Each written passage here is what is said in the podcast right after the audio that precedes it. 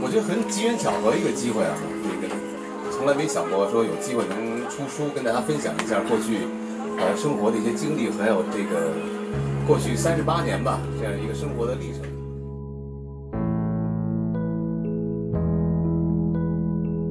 大家好，我是汪小菲，我是这次一刻 Talks 讲者，也是这本随笔《生于一九八一年》的作者。我就是八一年出生的嘛，那个时候的小孩的生活状态，可能现在很多两千年出生的，包括九零年后出生的，都不太了解了。有时候大家一想到年轻人，都会归类为同一类人。其实八一年出生的，他跟八四年出生的人又不一样。那你看八一年出生的呢，他有记忆大概是八七年、八六年的时候，我们过的生活，你所去采购买的东西。和七零后、六零后没什么区别，对吧？那时候也没什么通货膨胀，那时候就吃豆腐烩白菜，要么白菜好好几次吃法，也没有物流，也没有新鲜的东西，大家玩的游戏也都是一样的，也没有电脑，所以呢，这本书里更多还是通过我的一个个人经历吧，把那几个年代的人串联在一起。对，那个时候天都很蓝，然后春天的时候飘柳絮，秋天的时候落叶。夏天的时候，爸爸带我带带我堆蛐蛐；冬天的时候，跟同学这个弄堆雪人、打雪仗啊，这些都是每一个季节的这种场景感。这也我觉得作为北京人是我们幸运的地方。所以呢，我觉得这是一个很有意思的年代。我想把这个年代的东西给它串联、再分享出来。生活状态也好，其实和六零年代、七零年代出生的人啊变化不是很大啊。比如说大家那个时候买一根小的冰，我们可能就比以前的人呢幸运一点。一个就是像我出去上学已经十六岁了，那是九九七年了，已经是九七年九八年初的时候。那个时候，当然在物质上面，最起码能交起学费了。你生活费自己去打打工，挣一挣，自己过得更好。其实我算是第一批去法国的这些留学生之一了吧。所以在这之前，法国人对中国人不是特别的了解，对我们中国那时候的建设也不了解，所以有很多对我们的偏见啊，比如说。呃，很多人会问我，哎，你们在中国生活的好吗？啊，这个有没有电视啊？那冰箱啊？比如说去巴黎的拉德凤斯，有一次我记得很清楚，一个老奶奶，她很没什么事儿跟我聊天，我说练练法语也挺好。她说，你看拉德凤斯这块建设的那么多现代化这这高楼，北京有吗？我就说有啊，这很正常。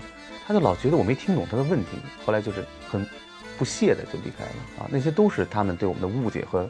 一些偏见，我觉得，从零八年奥运会开始吧，嗯，零八年奥运会我们那么好的场馆，大家全世界媒体对北京的关注，这就不是个别媒体能去用自己的主观意识去控制的了，大家就有目共睹嘛。我觉得那个时候真的是一个我们在国际形象上的一个，尤其是在文化交流上一个很大的转折点。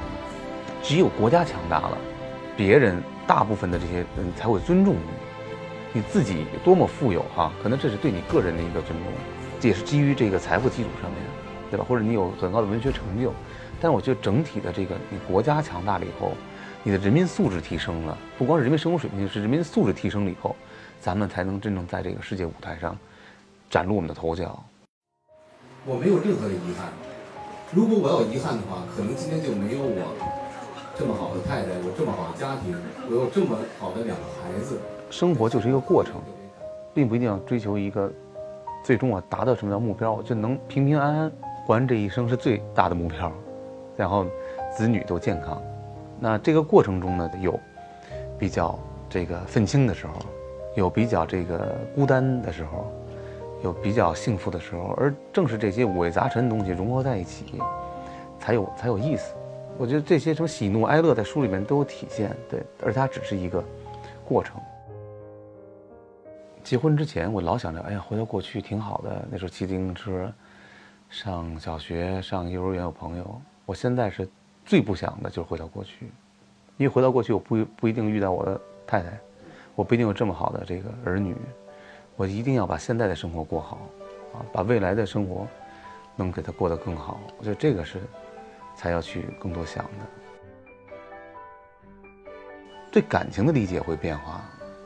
以前我们每一段相处的这个这男女朋友都是时间很长的，都是几几年这样的，所以我们对追求爱情的这个目标不没有变过，都是在经历的一个过程。但是我老婆教会了我这种对感情的理解是不太一样的，尤其是现在我们八年了，作为夫妻，那有孩子这种责任。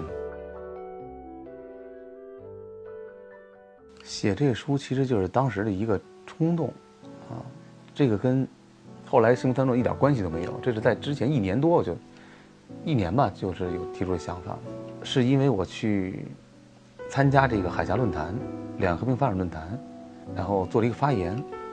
可是当时去给领导发言，或者咱在家下面坐了好多人，我就很多东西啊没有说那么透，或者没写那么多。回来我就特别的这有这种。思绪，我就想把这个我的这个发言就写出来。回家以后给这个金社长打电话说，呃，有没有机会，在一个更加完善、更长的一本书里面，能跟大家多分享一下？所以就来了这样一个动力。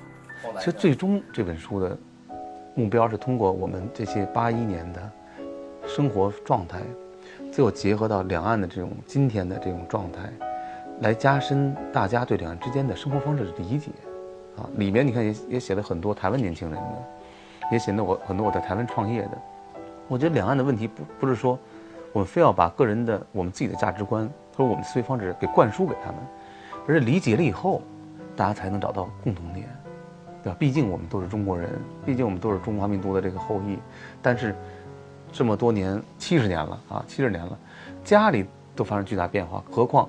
现年轻人之间的沟通了，所以这本书最终还是多分享一些这样的东西。大家看到了以后，第一对台湾可能有一些，哎，更多的憧憬。儿子的出生呢，给我上了第二堂生死课。我们更珍惜在一起的时刻，因为我明白，生命无常，活着相聚是多么难得。